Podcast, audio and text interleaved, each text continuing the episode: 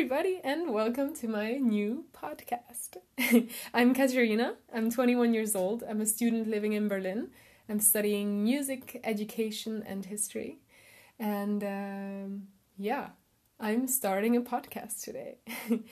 um, I've been thinking about uh, sharing some of what I receive in life um, for a long time now, and I really wanted to start and I've never had the courage or the um, uh, yeah the initiative to start. So today I decided that I am going to start right now.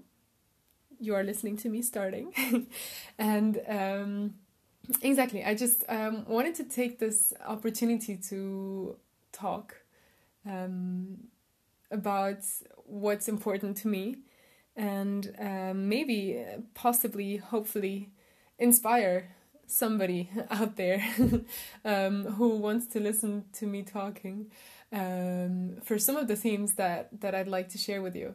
Um, and I want to start today with the theme of classical music because that is um, a theme that really inspires me a lot.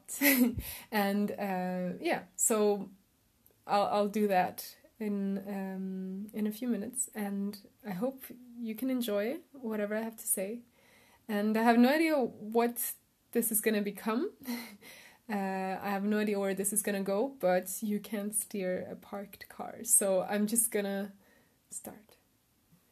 So have fun, and thanks for listening.